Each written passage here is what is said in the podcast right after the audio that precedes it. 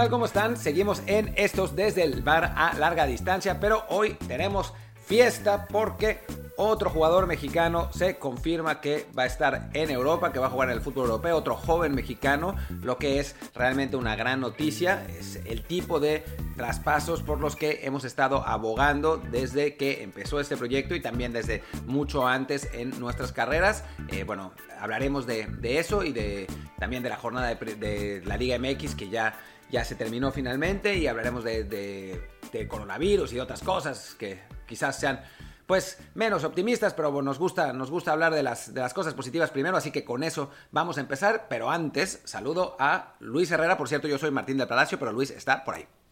¿Qué tal Martín? ¿Cómo están todos? Y como siempre, les doy la bienvenida y les pido que se suscriban a este programa en cualquier plataforma en la que estamos, sea Apple Podcast, Google Podcast, Spotify, Stitcher, Himalaya, Castro, Overcast, The Podcast App, y bastantes más que en las que estamos.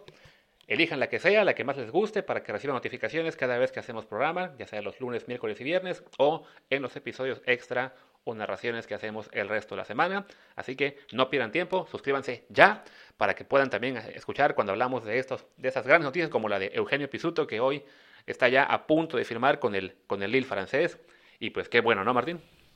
Es una gran noticia, es una gran noticia. Em, para el fútbol mexicano, quizás la, digamos, la única parte que no se beneficia de este asunto es el Pachuca, su club, eh, diríamos su club formador, pero es más complicado de lo que parece porque el Pachuca no es realmente por completo su club formador, eh, pero bueno, es el, es el, único perdedor en este asunto, que es una gran noticia para el fútbol mexicano, no solamente porque se va uno de nuestros mejores talentos jóvenes, sino porque se va a un equipo que quizás sea dentro de Europa el que mejor trabaja con los jóvenes. Y la verdad es que eso es absolutamente invaluable para un futbolista que ciertamente mostró un montón de talento en el Mundial Sub-17, fue balón de bronce, fue con mucha diferencia el mejor equipo, el mejor jugador de, la selección mexicana y que además, pues eh, nunca prácticamente jugó en primera división, ¿no? Lleva 15 minutos en aquel partido de Pachuca donde se lesionó, eh, donde se rompió la tibia y el peroné y desde entonces ha estado en, en rehabilitación, parece que ya está bien y que, bueno, se va a presentar eh, con el equipo del Lille, primero a pasar los exámenes médicos y si todo sale bien, pues ya para eh, firmar con los, con los franceses. Vamos a hablar sobre este traspaso, todo lo, involucrado en, en, el traspaso, porque son muchos elementos. Es muy interesante tanto la historia de Pisuto como la situación en la que llega, como la manera en que se fue. Entonces, bueno, creo que estamos en un eh, una buena posición nosotros que conocemos bien el fútbol europeo, conocemos bien cómo funciona la reglamentación FIFA, para platicarles lo que tiene que ver con esa transferencia.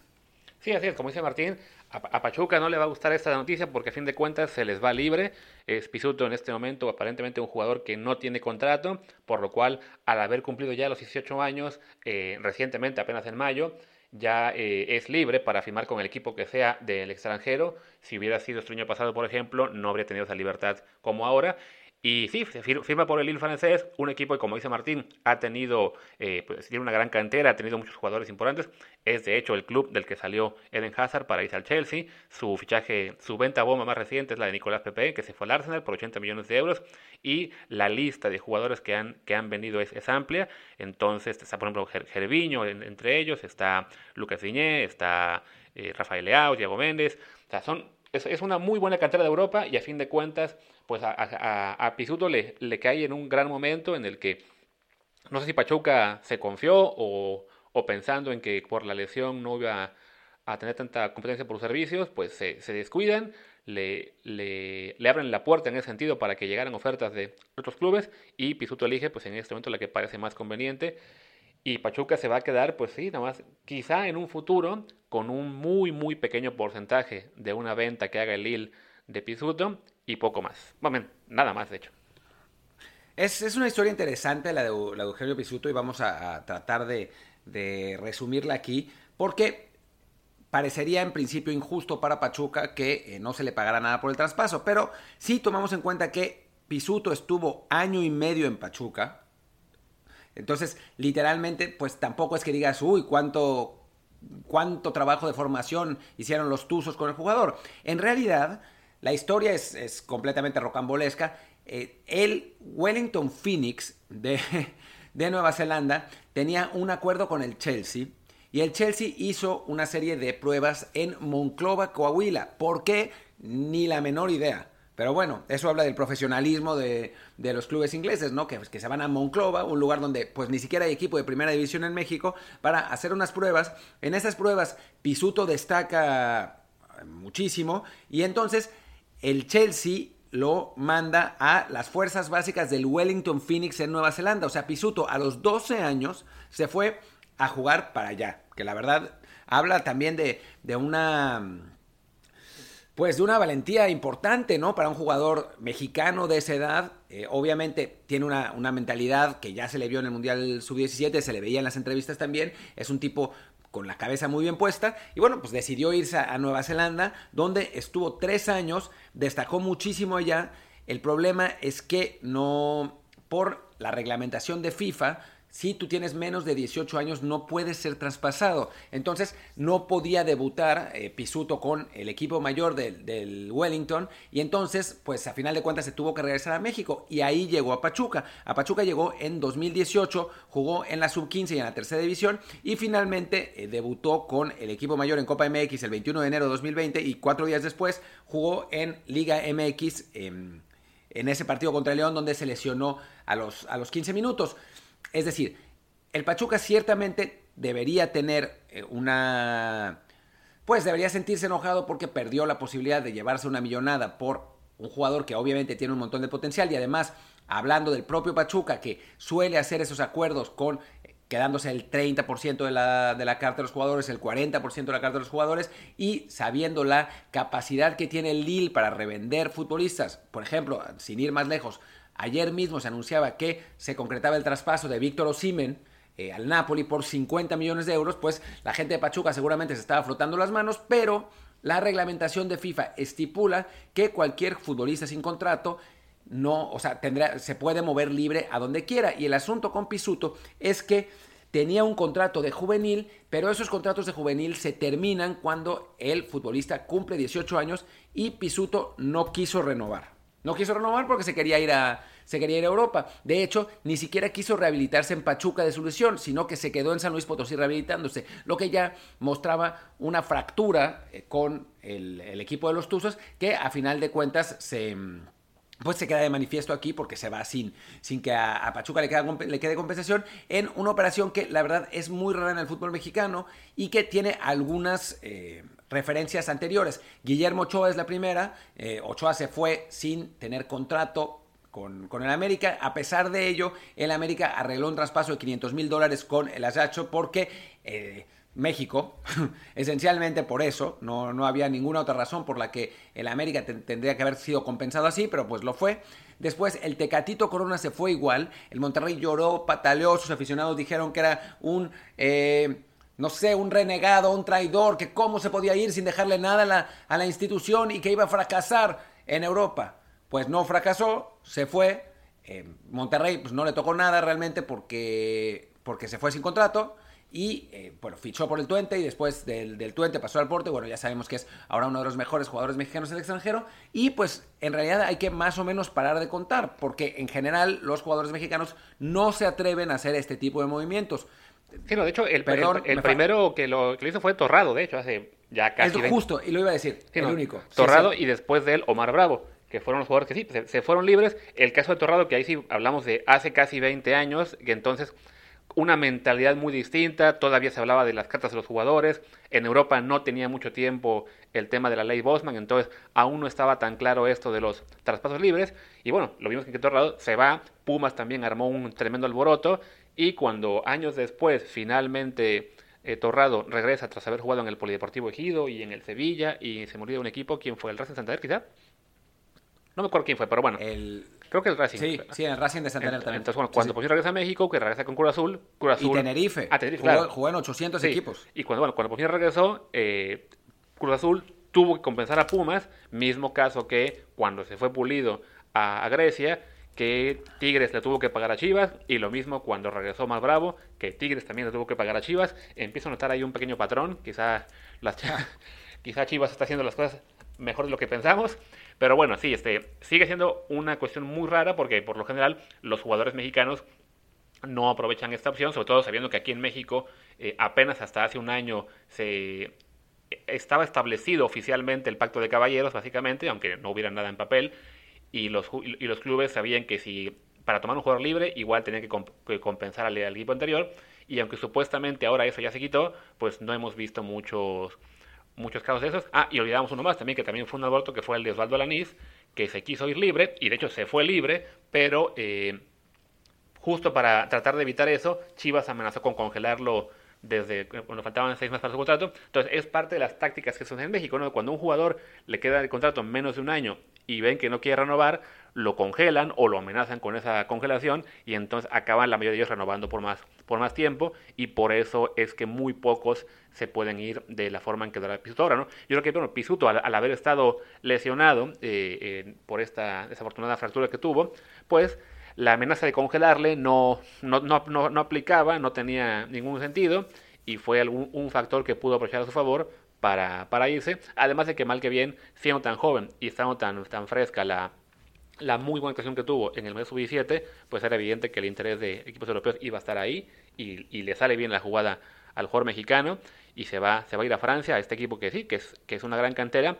Y bueno, y el hecho de que se vaya tan joven me despertaba también una preocupación que me, que decían ayer en Twitter, que era si Pisuto aún estaría técnicamente en posibilidades de ya no jugar con selección mexicana, sino con italiana. Y sí, sí podría jugar con Italia todavía porque el reglamento de FIFA dice que a pesar de que Pisuto haya jugado un partido oficial con una selección menor, puede cambiar de asociación siempre y cuando tuviera la nacionalidad del otro país en el momento de que lo jugara. Y Pisuto es descendiente de italiano, su bisabuelo es italiano y con eso eh, califica para tener la nacionalidad de ese país. Entonces, en principio, podría irse a jugar con Italia. En la práctica está complicado, o sea, realmente la relación con Italia de, Pisuto es muy lejana, o sea, no es que sus padres hayan sido italianos y haya crecido con eh, las costumbres italianas, no, es su bisabuelo el que, el que nació ahí, su abuelo vivió ahí, pero después se regresó a México a los 20, 25 años y bueno, Pisuto ha tenido una carrera, digo, una carrera, una vida totalmente ligada a México, no tiene realmente nada que ver con Italia, entonces, pues realmente está complicado, pero técnicamente sí, sí podría ir a a jugar con la selección mayor italiana, ¿no? Por si por alguna razón la no sé, vuelven a contratar a Néstor de la Torre con la selección mexicana y decide pelearse con Pisuto, por decirlo así, entonces, em, entonces podría jugar. Ahora, se me olvidaba un caso muy importante de que un jugador que se fue libre, que además es el principal referente de esta, de esta situación, que, porque además se fue esencialmente en las mismas circunstancias, con algunas diferencias, que es el de Carlos Vela. Cuando Carlos Vela se va, después de destacar muchísimo en el Mundial Sub-17 de Perú, lo ve el Arsenal, eh, lo que se lo quiere llevar. En aquel entonces, Carlos Vela tenía 16 años, no tenía ni siquiera 17. Y se fue aprovechando el reglamento de FIFA que decía que si los padres de un futbolista encontraban un trabajo en otro país, entonces se podrían llevar a sus hijos y ellos serían elegibles para jugar en ese otro país. Desde entonces la FIFA ha cambiado el reglamento porque había mucha gente que se aprovechaba de ello, como lo hizo eh, realmente Carlos Vela, porque el Arsenal no solamente lo contrató él, sino que le ofreció un trabajo a su papá. Y entonces su papá se fue disque con el pretexto de que le dieron un trabajo y así pudo fichar Carlos con el con el Arsenal y después fue inmediatamente prestado al Celta, donde no jugó, después al Salamanca, el Celta no jugó por una cuestión reglamentaria. Al Salamanca, donde la mega rompió. Después a los Asuna, donde la mega rompió. Y después regresó al Arsenal, donde no le fue tan bien. Y ah, bueno, después sabemos todos lo que, lo que pasó con la Real Sociedad, ¿no? Pero, pero es el mismo caso de Pisuto, con algunas diferencias, ¿no? Pisuto, otro futbolista que destaca monumentalmente en un Mundial Sub-17, lo ven en Europa, se lo llevan sin tener que pagar transferencia, aprovechando el reglamento de FIFA y con el enojo consecuente de los clubes mexicanos, en aquel entonces de Chivas por, por Vela, que Vergara está furioso y decía que Vela se tenía que quedar y que no había cumplido su ciclo en, en Chivas y que iba a fracasar en Europa por eso, no sé si les suena conocido, de algunos otros directivos y técnicos que han dicho lo mismo, y en el caso de Pisuto, que aún no hemos escuchado nada de Pachuca, pero como conocemos a la, directiva de Pachuca, que está acostumbrado, acostumbrada a ganarlas todas, a conocer el reglamento mejor que nadie y aprovecharlo mejor que nadie, pues a Jesús Martínez estoy convencido que no debe hacer ninguna gracia que su mayor perla se vaya pues gratis, ¿no? Que, porque al Pachuca le van a tocar 50 mil dólares y bien le va porque la mayor cantidad del dinero le va a tocar de derecho de formación, pues le va a tocar al Wellington Phoenix. Sí, así es. En todo caso, bueno, sabemos que Pachuca es un, es un club con esa tendencia, digamos, a, a mostrar una buena cara siempre, a, dirían algunos a quedar bien, no, no, no seré yo quien lo diga, pero ha, sonado por ahí. Entonces, no dudes que acaben sacando un comunicado felicitándolo por su, por su fichaje o algo así, pero sí, sabemos que en el interior pues no, no estarán nada contentos por este traspaso que se les va, que se les va gratis. Ya será cosa en el futuro de revisar el tema de los porcentajes que corresponden a cada club por derechos de formación en un traspaso, pero sí, va a ser mínimo y sobre todo por el hecho de que la, la cantera original de, de Pisuto es la del Wellington Phoenix, entonces pues sí, a Pachuca no le tocará en ningún caso una buena tajada. Y bueno, Pisuto ojalá que... Nada más, solo decir una cosa más, que eh, a puntualizar lo que tú estás diciendo, que es divertido que hace unas semanas, cuando decías lo de que iban a sacar un, un comunicado y eso, hace unas semanas Marco Garcés decía, sí, sí, tenemos tres ofertas por Eugenio Pisuto, ¿verdad? cuando en realidad ellos no tenían ninguna oferta, era Eugenio Pisuto el que tenía las ofertas directamente, pero pues sí, el Pachuca sabe manejar muy bien eh, las relaciones públicas y los medios de comunicación y entonces pues van a hacer lo posible por darle un giro positivo a esta situación que obviamente no es nada positiva para ellos. Sí, no, y bueno, a fin de cuentas, pues qué bueno que Pisuto se vaya, se se, conoce esto apenas que fue dos días después de que se confirma lo de Gerardo Arteaga al gang de, Bélgica. Entonces ahí están dos jugadores mexicanos jóvenes que están saliendo del extranjero a, picar piedra. No va a ser fácil también. Habrá que decirle a la gente que por favor no esperen que sean figuras en sus ligas inmediatas. El caso de, de Arteaga, en teoría sí llega un poco más maduro a la liga belga que no es tan, tan fuerte, entonces sí podríamos esperar que tenga actuaciones regulares, pero tampoco esperemos que, que eh, o sea, si, si el tipo arranca este primer año en la rotación únicamente o incluso a veces en la banca, será normal y, y con Piuto ni se diga, ¿no? Piuto es un jugador de 18 años apenas, que viene una lesión, entonces no esperemos que sea titular toda la temporada y que juegue la Europa League con el Lille todos los partidos, porque no va a ser así, ¿no? Esto es un proceso que lleva tiempo de picar piedra, de, de formarse, y los, los resultados de, de su de su fichaje por Europa los vamos a ver a más largo plazo, ¿no? Un poco pues, como lo que a veces decimos con, con Diego Lainez, ¿no? Que es normal que haya jugado poco en su primera temporada, ya no tan normal que haya jugado menos en esta segunda, pero bueno, aún son jugadores jóvenes que, que tienen mucho futuro, que, que, van a, que ojalá hagan carrera en Europa y que en todo caso yo le diría a la gente que, por favor, siempre cuando quieran ser alguien en la vida, sean como Eugenio Pisuto y no como Jonathan González.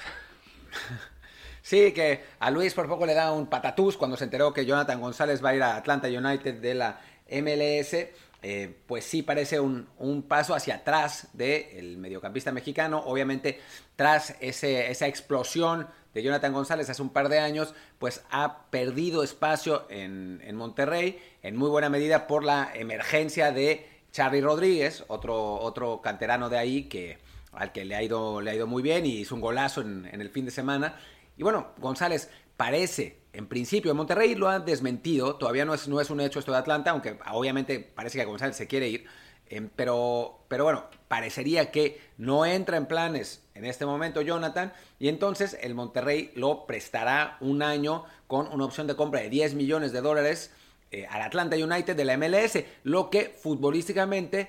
pues sí parece un paso atrás, aunque personalmente para él, que es estadounidense realmente, o sea, es México estadounidense, quizás le sea más natural ir a jugar al MLS que, digamos, a los eh, chiquihuites de Mazatlán, ¿no? ¿Cómo se llama el, cómo, cómo, le, cómo se llama el insecto? En los pinacates, ¿no? Algo así. Los pinacates de Mazatlán, ¿no? Que bueno, pues le debe, o sea, eso pues no debe ser tan familiar para, para Jonathan. Sí, no, evidentemente cuenta mucho el hecho de que, de que Jonathan sí se formó en Estados Unidos, entonces le, será más agradable la idea de irse a jugar a Atlanta, que además es de las muy pocas franquicias en la MLS que podríamos considerar respetable en términos futbolísticos. O sea, es un, es un equipo que ha sido competitivo desde que se formó. Fue el equipo además que dirigió Tata Martino, entonces dejó una buena escuela ahí pero sí, pues no deja de ser un traspaso a una liga en la que fuera del Atlanta, el Seattle Sounders, Toronto y quizá los, y el LAFC pues los, demás equipos en su mayoría son, son bastante pobres futbolísticamente hablando y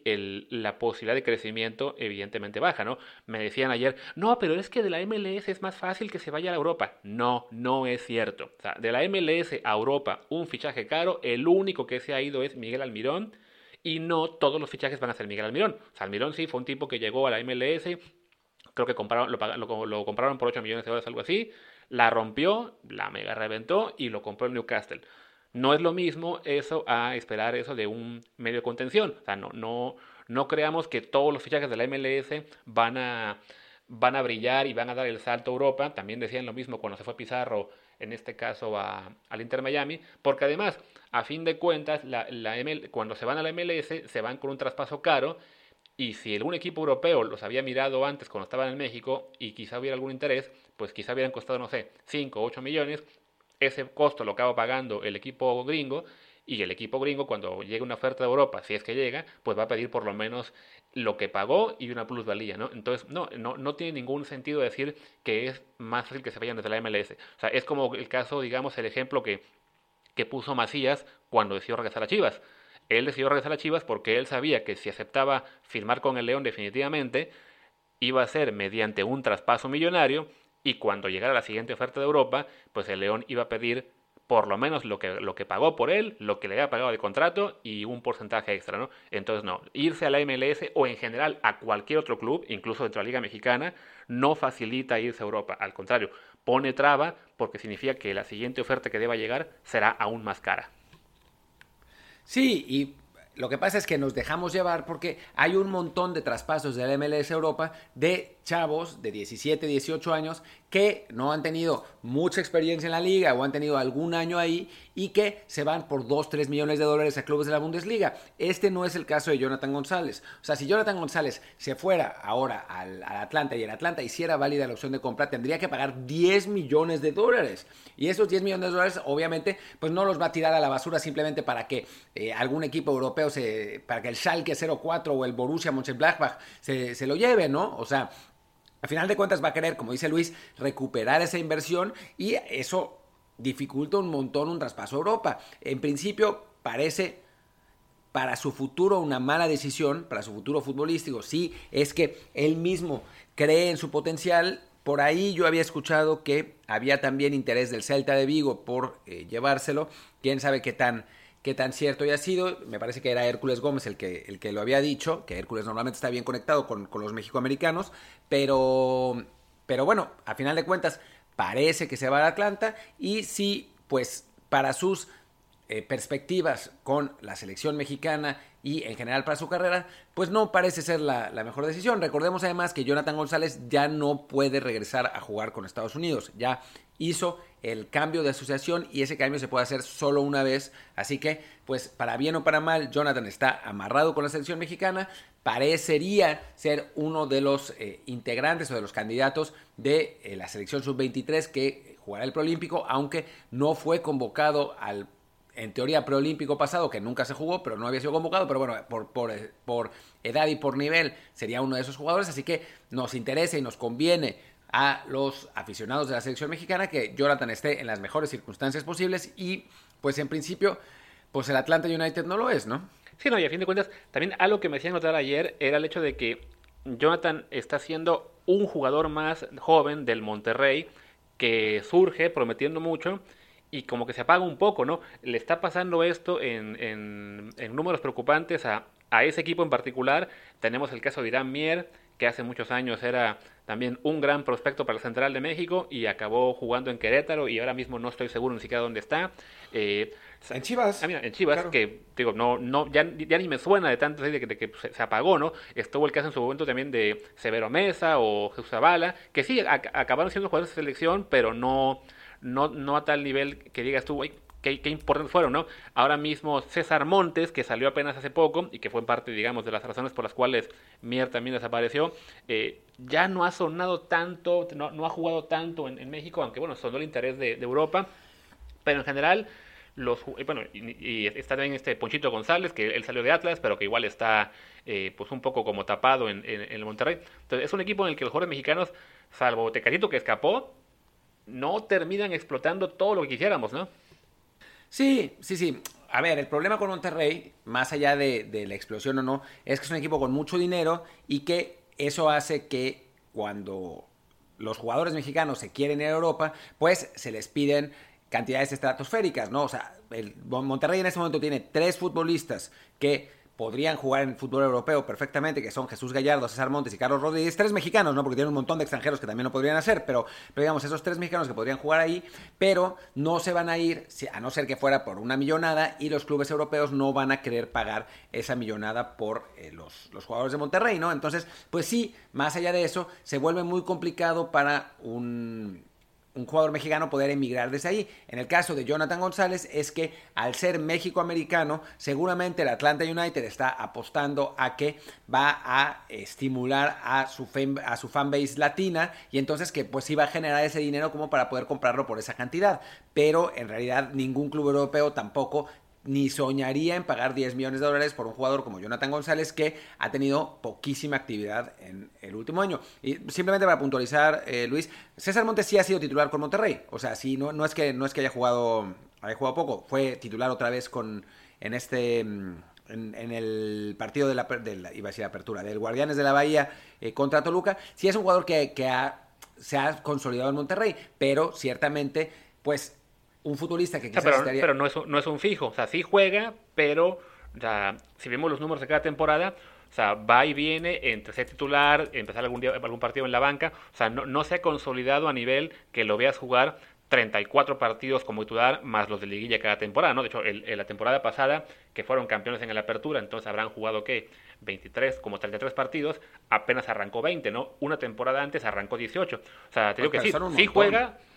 son un montón, pero a la vez no son, o sea, no, no, no son los que fue en su primer y segundo año con Monterrey, que ahí sí jugó 33, todos como titular, ¿no? O sea, como que, o sea, siendo un jugador importante y que ha sonado para,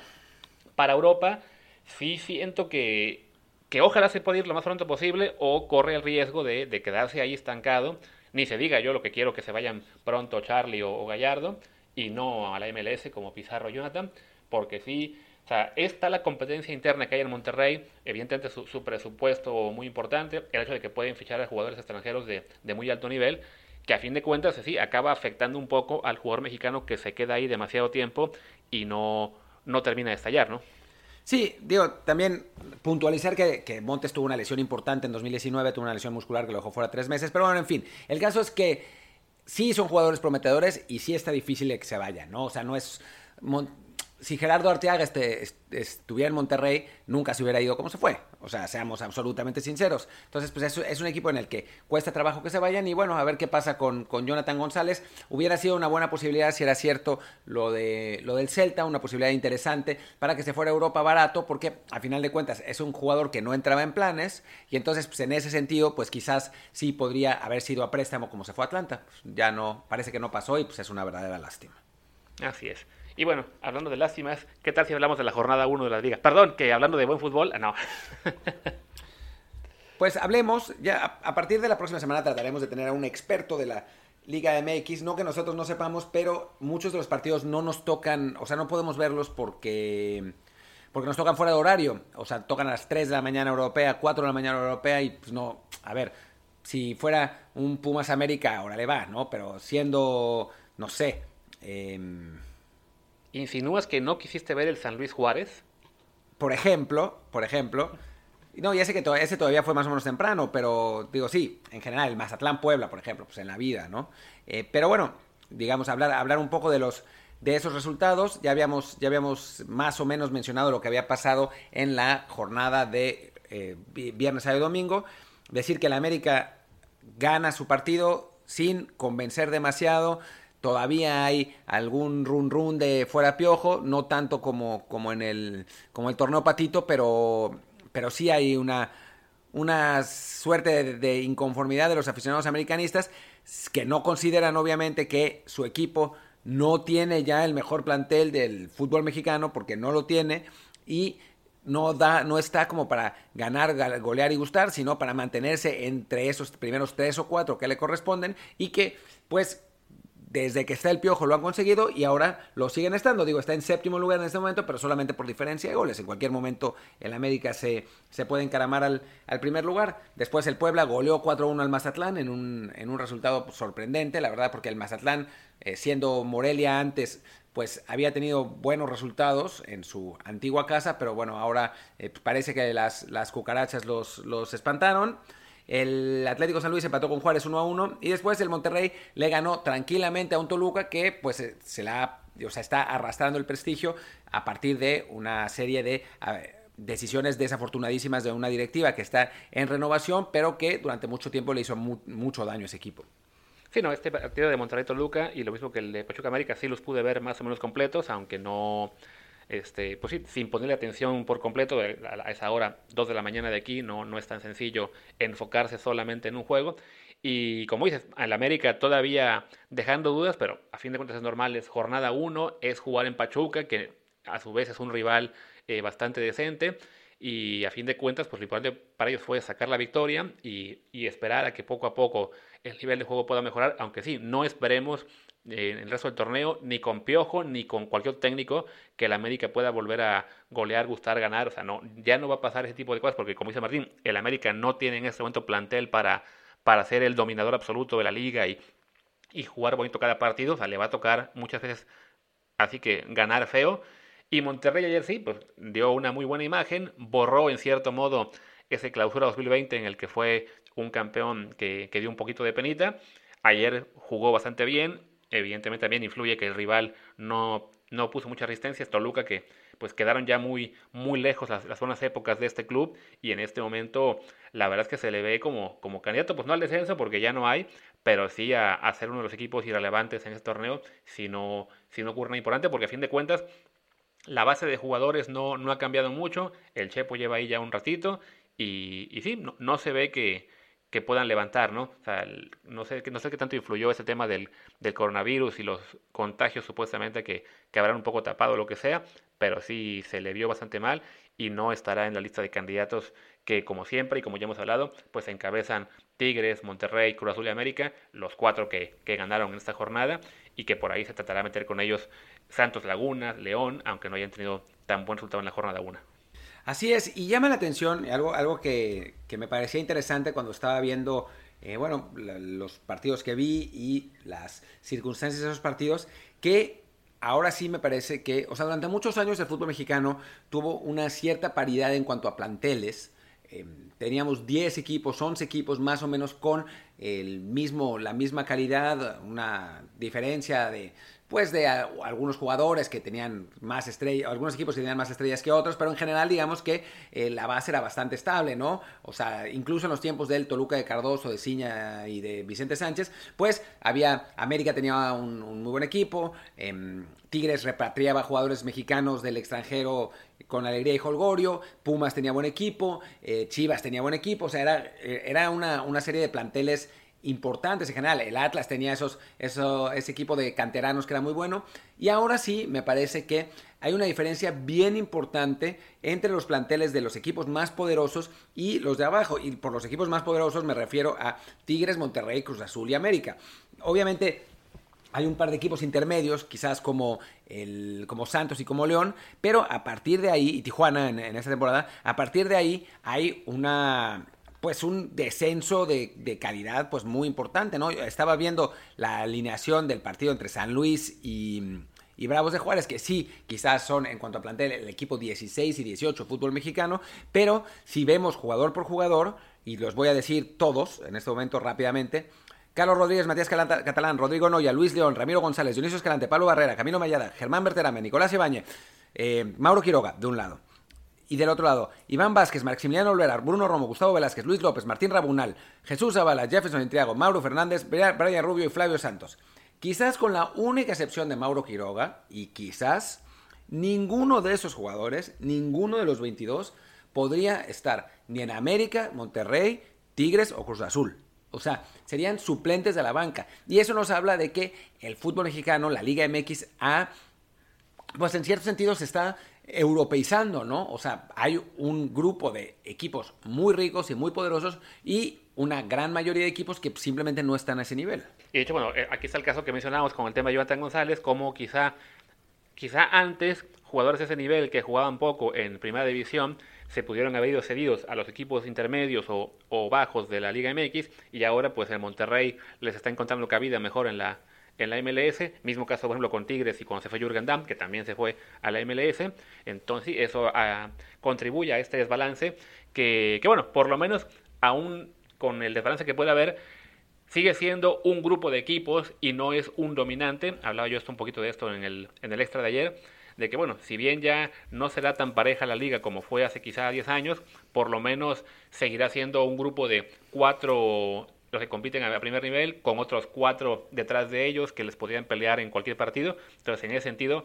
eh, no estará tan mal y, además no está mal que haya estos, estos tallers de, clubes en los que sepamos que, bueno, que, hay una, una potencia económica y deportiva liderando y que a fin de cuentas serán los partidos que se hagan más atractivos en, en, cada temporada, ¿no? Pues sí, vamos a ver, vamos a ver qué pasa. A mí me gustaba más como era antes, donde podías encontrarte a, a jugadores de primer nivel para el estándar mexicano, pues en, equipos de, segunda línea y que de pronto aparecía Celaya contratando a Emilio Butragueño y a Mitchell y todas esas historias, que ahora que llegan pues colombianos de segundo orden que habían sido eh, ni siquiera la estrella del Deportes Quindío, del Deportes Tolima o Atlético Quindío, ya no me acuerdo, me los confundo, eh, que bueno, que a final de cuentas son jugadores que pues te van a cumplir, pero tampoco van a ser... Eh, particularmente espectaculares, ¿no? Eh, antes creo que había la posibilidad de que estos clubes de, mitad de la tabla quizás eh, pudieran hacer, traer jugadores más interesantes, ¿no? Generar también jugadores más interesantes. Ahora, pues es mucho más complicada esta situación. Pero bueno, en fin. Claro, creo, que, creo que también influye este año dos factores, ¿no? Por un lado, el tema, evidentemente, de la, de la, del coronavirus, la pandemia, y cómo ha afectado en lo, económico a, a toda la Liga Mexicana y en particular a los clubes con menos respaldo económico. Entonces, sí, evidentemente, están invirtiendo menos de lo que habrían hecho otros años. Y lo sumas esto, pues, a la eliminación del descenso, entonces, en lo cual clubes que otros años quizá habrían tenido que invertir, aunque sea un poquito, y rascarle por donde fuera para encontrar tres buenos jugadores sudamericanos, pues este año no, no tienen esa obligación porque saben que no hay peligro de descender ni este año, ni el próximo, ni el que sigue. Entonces tampoco hay que preocuparse por el porcentaje mucho, más allá de la supuesta multa que, que van a tener los tres peores. Y eso evidentemente pues sí va, va a causar que por un tiempo eh, veamos en, ese, en, este, en este grupo de, de equipos de abajo que haya un, un menor nivel de inversión y que se note más la diferencia con, con los grandes, aunque aún así yo confío en que poco a poco este, este tipo de clubes, pues los, el, Juárez, el Bazatlán, el San Luis, eh,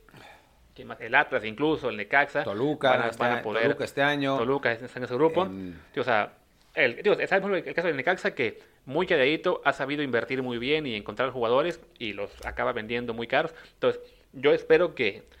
que esta libertad que tendrán ahora de no descender permitirá que por lo menos los, los, clubes pequeños y los demás abajo eh, puedan enfocarse quizá en mejor detección de jugadores con menos nombre, pero que también acaben creciendo en, en, la Liga Mexicana y este desbalance que vemos ahora no acabe siendo tan importante a largo plazo. Pues sí, pues así está la cosa en el, en el fútbol mexicano. Los líderes son Puebla, Tigres, Monterrey, Tijuana, Cruz Azul, Pumas y América, que todos ganaron. Y bueno, pues ahí después de eso siguen eh, Juárez, eh, San Luis, Guadalajara y León con un punto y todos los demás con, con cero. La próxima jornada de el Guardianes de la Bahía, la estoy abriendo en este momento, va a ser... Arranca el, viernes con Puebla Cruz Azul y Juárez Necaxa. Ajá. Después el sábado tenemos América Tijuana, Tigres Pachuca, Atlas Pumas. Y el domingo, ese tengo tanto, pero bueno, con que gane Pumas se conforma. Y el domingo tenemos Toluca San Luis, Querétaro Mazatlán y Santos Laguna contra Chivas para cerrar el lunes el Monday Night Football. León contra Monterrey. Que va a ser interesante, ¿no? O sea, ahora justo, justamente después de lo, que, de lo que habíamos hablado, está bueno, hay varios partidos entre estos equipos que tienen planteles importantes, ¿no? O sea, América y Tijuana por un lado, Tigres y Pachuca, Pachuca en un nivel menor, pero pues ahí están también, em, Santos y Chivas, León y Monterrey, o sea, estamos hablando de eh, ocho equipos de los, de los más competitivos y después pues varios eh, partidos entre equipos de, pues eso, de, que, tienen una calidad que en otro momento pues, sería más del ascenso, como Juárez y Necaxa o como Toluca y San Luis, pero bueno, Querétaro Mazatlán, que bueno, vamos a ver qué, qué es lo que nos dan en esta nueva normalidad del fútbol mexicano. Y, bueno, y también habrá que ver si estos partidos se acaban jugando en el día establecido que tenemos ahí en el calendario y no acabamos con con equipo con partidos pospuestos, como ya ocurrió en esta primera jornada, que se movieron dos al lunes y uno al martes, dos por coronavirus y uno por huracán. Y ya creo que bueno, eso nos, da, nos abre puerta para el tema final,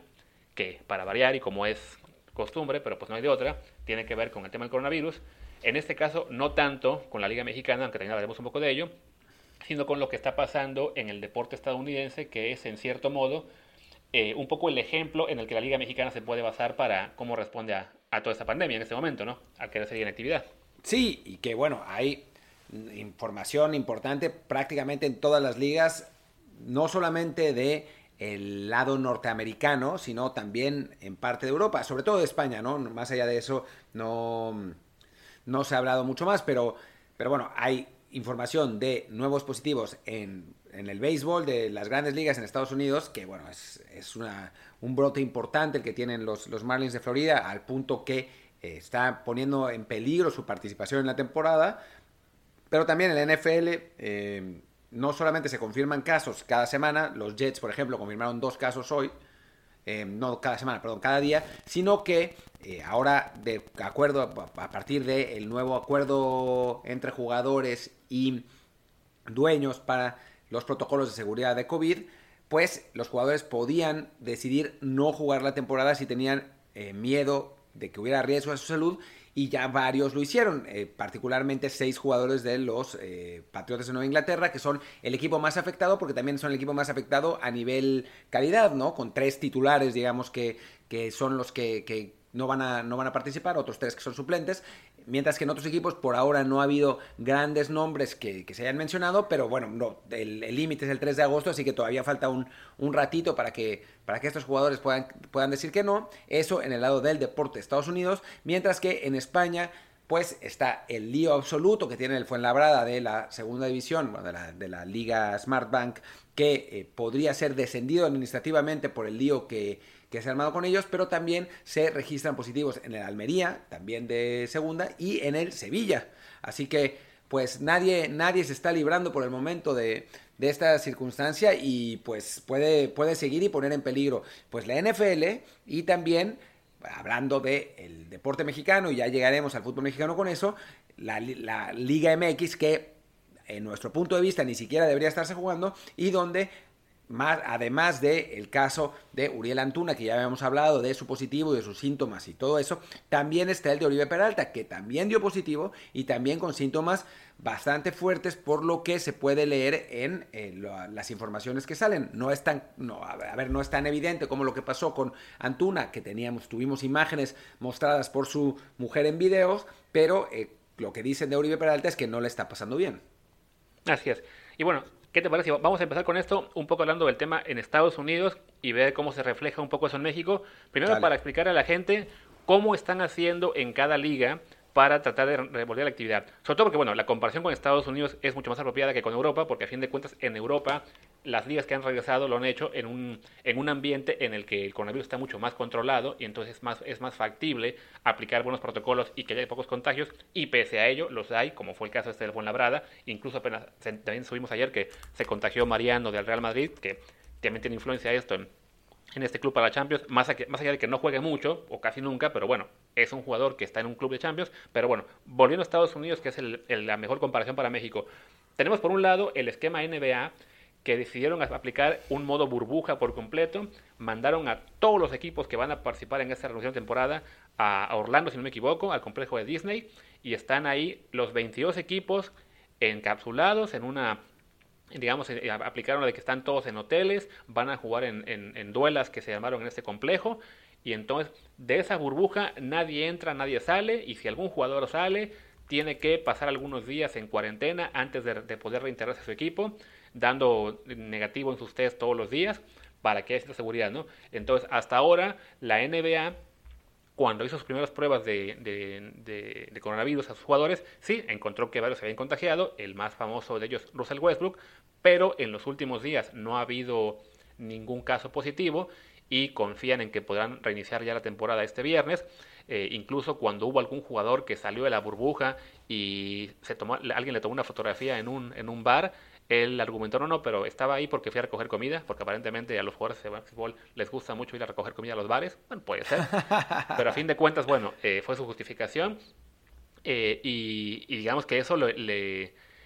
le añadió días a su cuarentena, ¿no? O sea, no, no lo van a dejar reintegrarse, o no lo dejaron, creo que todavía no se reintegra, hasta que sea completamente seguro que él puede entrar a esa burbuja con el resto de sus compañeros y que nadie se contagie. Entonces ese es el modelo, digamos, más estricto y que creen que puede funcionar. Lo veremos a partir del viernes. La NHL de hockey lo que hizo fue de plano llevarse a todos los equipos a Canadá. O sea, en Canadá están jugando ahí, es un país en el que hay mucho menos casos de, coronavirus, entonces se llevaron a la liga para allá, están jugando me parece que en dos o cuatro ciudades, pero todas de Canadá, eh, en un modo digamos de semi burbuja y por lo pronto no han tenido problemas. Y esto nos lleva a las ligas que sí están teniendo problemas. Bueno, la MLS, por ejemplo, que también aplicó el modelo NBA para, para aplicar el modo burbuja. Muchos jugadores como Carlos Vela decidieron no participar y ya que entraron a la burbuja, de todos modos se encontraron con algunos que estaban contagiados. Entonces, los equipos que tuvieron contagios pospusieron partidos. Aparentemente, en los últimos días ya no hubo tanto problema con, con contagios en la MLS. Entonces, han, han logrado recuperar cierta semi-normalidad pero habrá que ver qué pasa una vez que, ya empiecen a jugar cada equipo en su ciudad, que es el caso de las grandes ligas del béisbol, que es el caso preocupante porque ahí se aplicaron la de que, ok, cada equipo se concentra en su ciudad, se va a jugar temporada corta, pero normal, con los equipos viajando de una ciudad a otra, y arrancan el jueves, el domingo se saben los primeros casos en los Miami Marlins, deciden de todos modos jugar, lo que fue una cosa ridícula porque jugaron porque hubo votación de jugadores y dijeron, no, sí, sí, juguemos de todos modos. Y un día después, el lunes, estalla el caso porque hay aún más casos, ayer hubo todavía más, y hablamos ya creo que de en total 17 jugadores contagiados y se tiene que posponer todos los juegos de los padres por ahora, no saben si van a poder regresar y por tan, y también se pospuso el juego de Filadelfia, que había sido el rival de, de Miami en el fin de semana, pues para entrada para desinfectar el, el, el dugout, para los, los, vestidores también. Y el equipo que iba a jugar a, Miami también, que eran los, los, Washington Nationals, también decidió no viajar. Entonces ahí sí,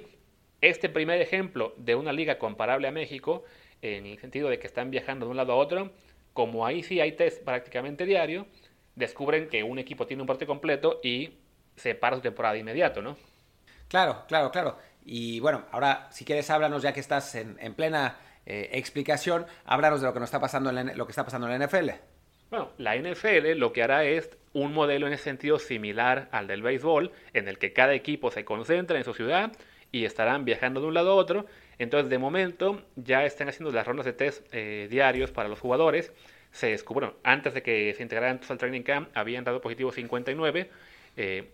creen que seguramente en los primeros días van a descubrir más. Entonces, bueno, en lo que inicia todo, están en el periodo en el que los jugadores pueden aplicar el opt-out, es decir, que no vamos a jugar, este año nos saltamos la temporada, que también se aplicó en el resto de ligas. Entonces ya, como dice Martín, los Patriots son el equipo en este momento más afectado. Seguramente habrá más nombres que irán saliendo en los próximos días.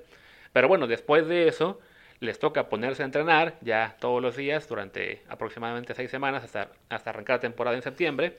Y el temor que presenta la NFL en este momento es ver lo rápido que, le reventó esto a las grandes ligas,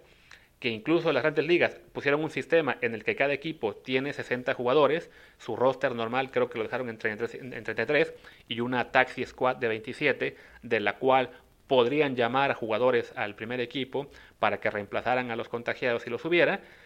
Y con Miami no se animaron ni siquiera a hacerlo porque había tantos contagios en el primer equipo que simplemente, por un lado, no saben si el resto de la plantilla también se contagió, no quieren exponer evidentemente a, los jugadores de la Taxi Squad a ese riesgo, y además está el tema del desbalance competitivo, ¿no? De que evidentemente si Miami jugara en este momento contra el resto de equipos, pues va a estar presentando básicamente un roster de AAA que sería muy desbalanceado contra los demás. Y para la NFL, pues está esa preocupación, ¿no? De que con todo y que van a tener rosters un poco ampliados, de que van a poner una, una practice squad más grande que la habitual, de en teoría creo que 16 jugadores en lugar de los 12 del año pasado o 10. Eh, pues está ese peligro, ¿no? Que, ok, ¿qué pasa si de repente un, un lunes un, o un viernes tenemos un brote de, de 5 que al día siguiente se, se estalla a 10? Pues estarán otra vez también en la preocupación de que quizá se tengan que postergar o cancelar partidos, ¿no? Entonces, sí, para la NFL en este momento está ese miedo a que quizá no sea tan buena idea seguir la, la idea de no tener este, ninguna burbuja y más bien pues buscar la forma de que los equipos no, no tengan contacto con el exterior, ¿no? Porque ese es el gran problema. O sea, lo que le está yendo bien a la, NBA es que los jugadores están completamente confinados y entonces el riesgo de contagio es mucho menor, pero con un equipo de NFL en que tienes por lo menos 50 jugadores, más todos los de práctica squad y demás, pues es muchísimos jugadores que van y vienen del, del, edificio del equipo, del, del, estadio, a sus casas y que pueden hacer vida normal y que por más que se les diga no salgan a la calle, no vayan a bares, no vayan a nada, pues siempre está el peligro de que haya uno o dos que se salten las reglas y esto acabe transmitiendo el virus a, a un número importante de jugadores, ¿no? Claro, y además lo difícil con la NFL, a diferencia de eh, lo que pasa en la NBA en este momento, es que la temporada de NFL sigue estando planeada normal, como, como si fuera normal, ¿no? O sea, estamos hablando de eh, que empieza a principios de septiembre y termina con el Super Bowl en febrero, que son un montón de meses, y entonces pues no se puede hacer una burbuja como tal, porque pues sería mantener a los jugadores seis meses alejados de sus, de sus familias, ¿no? Y eso, pues, en, con una, en una liga donde los jugadores tienen Digo, muchas veces se quejan los, los, propios jugadores y la prensa de que los jugadores de la NFL no tienen suficiente poder, pero la verdad es que a comparación de otras ligas en otros lados, tienen muchísimo poder. Entonces es muy difícil una pues llegar a un acuerdo de eh, reducir la temporada, de jugar menos de seis meses sin eh, tener que pagar los mismos sueldos, entonces pues la, situación en la, en la NFL es, complicada. Y bueno, ¿afecta esto a la Liga Mexicana? Ah, pero espera, un segundo más. Afecta. Ah, antes, de, antes de que pasemos, eh, también está un detalle que evidentemente se está hablando ahora mucho más con los, con los contagios de los, de, los Marlins, porque los, bueno, de entrada a casi nadie sorprende que el brote ocurriera en un equipo de una ciudad de Florida. O sea, ya esto fue, digamos, un poco eh, motivo de, ah, qué sorpresa. Fue Miami el que acabó con contagios porque en este momento Florida, junto a Texas y California, son estados en los que están eh, pues teniendo muchos contagios, en particular en Estados Unidos. Pero además llama muchísimo atención porque esto acaba ocurriendo se acaban descubriendo estos contagios en un viaje a Filadelfia, en el noreste de Estados Unidos, y después ellos iban a y Filadelfia iba, a enfrentarse después a Nueva York, mientras que Miami iba a recibir a Baltimore y Washington, si no me equivoco. Todos los equipos del noreste de Estados Unidos, que son, es una zona que en este momento tiene ya más o menos controlada la, epidemia, ¿no? Entonces, esta situación con Miami también llamó la atención sobre el hecho de que el hecho de que hagan la liga, tanto la, la de béisbol como la de fútbol americano, manteniendo los viajes, está exponiendo a traslados a equipos de zonas en las que están bien contra, contra equipos de zonas en las que no están absolutamente nada bien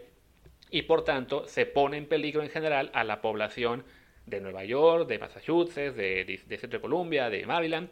de, esas, de esas regiones donde ya no hay tantos contagios, se está eh, de cierto modo invitando al virus de regreso al llevarles equipos de Florida, de California, de, de Texas, entonces, es otra razón por la cual en este momento la NFL, aunque tenga esta apariencia de normalidad, la verdad es que sí hay un temor a que no se pueda por lo menos iniciar en tiempo y forma la temporada, como ya de plano ya se canceló toda la pretemporada, ¿no? Porque sí, el, riesgo no solamente está para cada equipo, para cada jugador, sino el hecho de que un brote como el de los Marlins en el béisbol, que ocurriera esto con los Dolphins, que son el triple de jugadores viajando a una ciudad de, pues a Nueva York, a Boston precisamente, que son sus rivales de división, o a Buffalo, Nueva York, pues sí, el, riesgo es realmente importante, ¿no? Bueno, y curiosamente con los Dolphins, si sucede y cambian a todo el equipo por otro equipo de jugadores sanos que fueran de, amateurs o algo así, pues no habría gran diferencia competitiva. Así que habría que. no, no, hablando en serio, sí, obviamente es, es, un riesgo, no solamente para, para, para los jugadores, sino para la población en general y también para el staff que en el fútbol americano normalmente es, o sea, no es como en el fútbol que hay un técnico, un utilero, un preparador de porteros, no sé, son cuatro o cinco, en el fútbol americano son un montón, son 25 30 eh, personas que viajan con el equipo, a veces hasta más, que normalmente son de edades más grandes, ¿no? De, de 45, 50 para arriba y como tal, que, que, tienen factores de riesgo más importantes, ¿no? Así que hay toda una, una serie de situaciones complejas que, bueno, como sucede en México, parece que al final no importan porque quieren llevar a cabo la temporada cueste lo que cueste. Lo que, digamos, desde el punto de vista del aficionado está bien porque tenemos espectáculo, pero desde el punto de vista de la salud, pues sí está, sí es, eh, pues, peligroso, por decirlo de, algún modo, y, eh, y que además, bueno, pues conlleva toda una serie de medidas que vamos a ver cómo las toman en Estados Unidos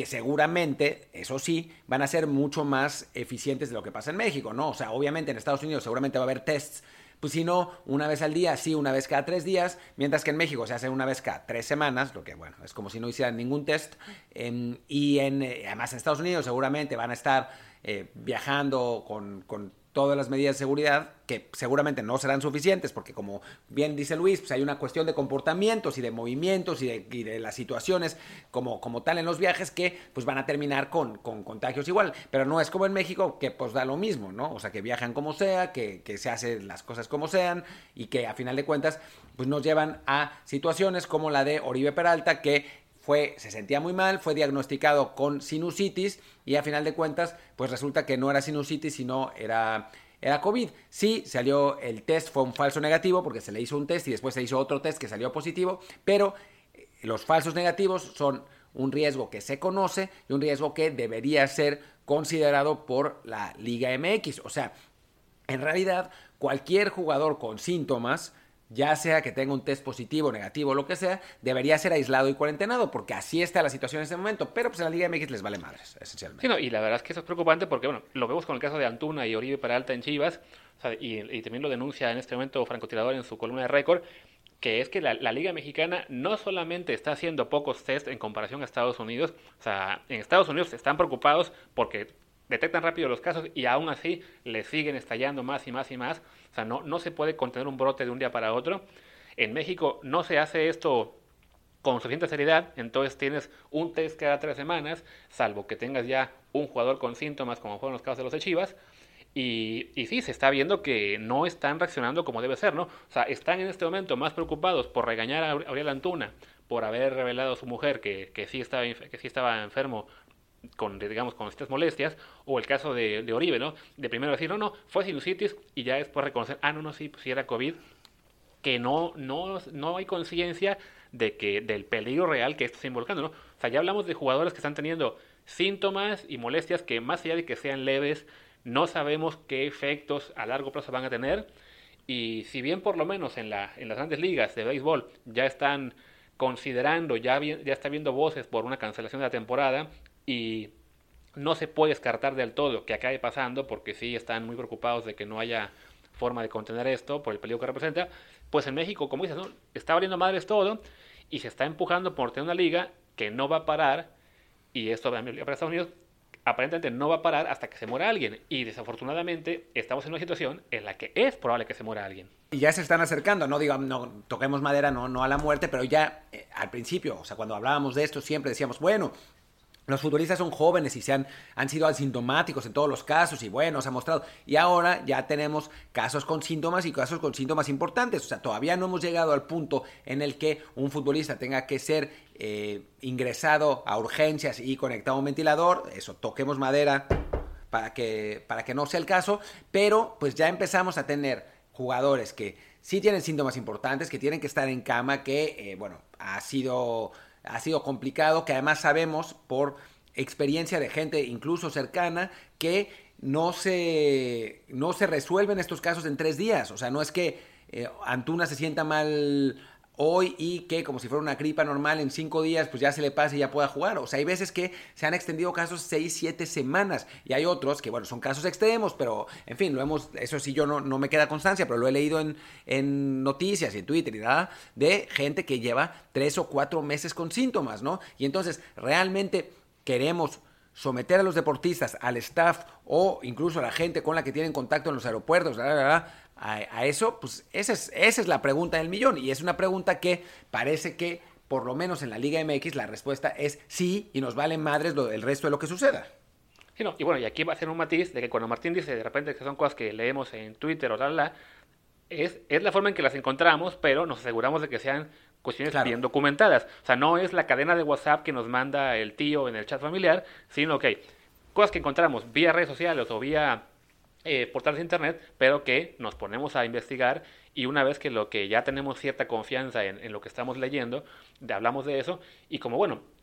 mucha gente de ustedes que nos escuchan ahora, escucharon el podcast que hicimos de la cuarentena cuando estábamos literalmente confinados por dos meses en Barcelona, eh, saben que sí, que, este es un tema en el que hemos estado documentándonos muchísimo y por eso estamos tan preocupados, ¿no? De hecho, igual comparando esto de Estados Unidos y México, o sea, cuando decimos todo esto, no es porque queramos que, ah, sí, que gane el virus y que, y que no haya fútbol porque no nos gusta el fútbol, no, al contrario. Hubo un, un, un pequeño escándalo hace un par de días en Estados Unidos porque un periodista se le ocurre estudiar, ah, veo tantos periodistas celebrando que, que, el COVID ponga en peligro a la liga, ¿no? Increíble que celebren esto cuando eso viven. Es de, no, a ver, no, no se celebra, no es que queramos que no se juegue, no es que nos aburra el fútbol, al contrario, de eso vivimos en cierto modo, pero sí es porque sabemos que es una situación que está realmente muy grave y creo que en este momento ya casi cualquier eh, persona en México debería darse cuenta, viendo la cantidad de muertos que ha habido en, general eh, y, las que no, y, y los que no sabemos, que hay casos en los que no se puede simplemente decir, ah, no, pues ya está la pandemia, tenemos que vivir con ella y, ni modo, ¿no? A seguirle. Es de, bueno, a ver, que queremos que el fútbol regrese, pues sí, que regrese, pero que lo haga en las circunstancias más seguras posibles. Y si estamos viendo que en Estados Unidos, que es el espejo en el que nos podemos reflejar, con más medidas, con más control, con más este, reglas y protocolos, les está costando mucho trabajo y las ligas que están siguiendo un modelo sin burbuja están batallando bastante, la Liga MX sí tendría también que ser mucho más seria y darse cuenta de que no pasa nada por posponer una semana o dos el torneo, si con eso puedes asegurarte de que después no tendrás más brotes, no tendrás eh, casos de peligro, sino que por lo menos refuerces bien las medidas que ahora mismo nos estás aplicando. Y sí, Sí, y eso aplica para la Liga MX, pero también aplica para las ligas de Estados Unidos, ¿no? O sea, se trataría de asegurarse de que los protocolos de seguridad sean los eh, pues los adecuados y sean los, los que se estén implementando correctamente antes de que eh, se arranque a, jugar. Tenemos dos casos en, en, las ligas europeas donde pues estos protocolos de seguridad se aplicaron como, como debían y que pues a final de cuentas vemos em, que terminaron sin ninguna desgracia por lamentar. Ahora, dicho esto, pues en España está empezando a haber problemas también y ya para, para cerrar la, la nuestra, nuestra edición, en, España empieza a haber problemas también porque varios jugadores de eh, varios equipos han salido positivos en el rebrote que está sucediendo en todo el país. Lo que pasa es que en, España, en este momento, después de la apertura y de que entraron turistas y de que em, empezó a hacerse vida más o menos cotidiana y que pues, al estilo español la vida cotidiana es una vida bastante intensa socialmente, pues empezó a haber rebrotes en distintos lugares y ahora el fútbol también está afectado. Acabo de leer que también el Zaragoza es otro jugador que otro equipo, perdón, que tiene un jugador contagiado, lo que además afectaría podría afectar de nuevo a la promoción del ascenso, porque hay un playoff que se va a jugar para decidir quién es el tercer equipo que asciende, además de el, Cádiz y el Huesca, que ya, que ya ascendieron directamente, y el Zaragoza es uno de esos equipos, y ahora se está examinando a toda, a toda la plantilla para ver si no hay más casos. Y ya tienen un problema administrativo serio con el Fuenlabrada, que era un equipo que era candidato a, ese playoff de ascenso, que tuvo que bueno, no pudo jugar su último partido porque resultó con veintitantos jugadores contagiados, ¿no? Entonces, eh, pues es la circunstancia de tener los, los, protocolos correctos, pero también la muestra de que, pues, los deportes, más allá de que se tomen las medidas eh, lo más adecuadas posibles, pues siempre van a estar afectados por, afectadas por el entorno, ¿no? Y estamos hablando en México y en Estados Unidos de un entorno en el que hay un montón de casos al día, ¿no? O sea, en, Estados Unidos sabemos la cifra más o menos exacta, en México no, porque se hace una muestra representativa y no quieren cambiar de idea, pero son Estamos hablando de, hablando de cifras reales, por lo menos decenas de miles de eh, personas infectadas cada día. Y entonces, pues obviamente el deporte no es, eh, pues no, no, es, no es un caso aislado, ¿no? Va a seguir pasando y si no se tienen las medidas correctas, pues va, va, va a haber catástrofes que lamentar. Lamentablemente la cosa está muy, muy complicada. El caso que ponía Martín del Fuenlabrada, que tiene esos, como creo que ya 28 contagios. O sea, está grave el caso que, bueno, a los jugadores que viajaron a La Coruña para ese partido que al final no se jugó, los tienen aún confinados en un hotel en La Coruña. En cambio, en México, escuchas de contagios y es como de, bueno, se contagió, está aislado, pero en realidad no tienes idea de qué pasó con cada contagio, si, si hubo un protocolo de seguridad real o, o qué es lo que ocurre, ¿no? Entonces, este Desafortunadamente para, para nosotros es una cuestión en la que el, en la que México no está tomándose muy muy en serio eh, el, sobre todo la liga, bueno y el, país tampoco esta, esta situación y sería importante que eh, pues, que, se, que se mejore sobre todo, ¿no? lo, que decimos, ¿no? Si hay que parar la liga una, dos, tres semanas para reestructurar, para ver qué está haciéndose mal y, tratar de controlar los contagios que ha habido ahora en varios clubes, pues sería lo ideal. Pero bueno, y hablando de parar, creo que también sería momento de que paremos nosotros porque ya nos pasamos de la hora y quizás se están aburriendo, así que Martín creo que ya hasta se le cortó el teléfono, ya me, llámelo de nuevo. Así que, ¿qué opinas Martín? Si paramos por hoy y regresaremos el viernes hablando, esperemos, más de deportes y menos de coronavirus. Pues ojalá, ojalá que sea así y ojalá, bueno, recordemos que una buena parte del programa de hoy fue de buenas noticias de un futurista mexicano que se fue al extranjero y ojalá el próximo viernes tengamos otra más, que Jonathan González decidió irse al Celta y no al Atlanta y todo era una, una cortina de humo como la del avión presidencial. Y si no, que se fueron César Montes y ¿quién era otro que estaba también en posibilidad de irse? Ah, bueno, y Macías, claro. Claro, claro, claro. Si se fuera Macías sería maravilloso, aunque Paco Villa pida y repita e insista en que se quede seis meses más en Chivas, quién sabe por qué. Eh, pues ojalá que, que, Macías se vaya y que se vaya a un equipo importante y que eh, todo eso le sirva tanto a la selección mexicana mayor como a la sub-23 que disputará, ojalá, los Juegos Olímpicos de Tokio, ojalá en 2021. Así es. Pues bueno, gracias a la gente por estar con nosotros el día de hoy, por aguantarnos este episodio de más de una hora. Nos vemos el viernes o quizá mañana en un extra, no sé, podría pasar. Mientras tanto, pues gracias. Yo soy Luis Herrera, mi Twitter es arroba luisrha. Yo soy Martín del Palacio, mi Twitter es arroba martindelp y el del podcast es desde el bar pod. Desde el bar POD, así que gracias y hasta la próxima. Chao.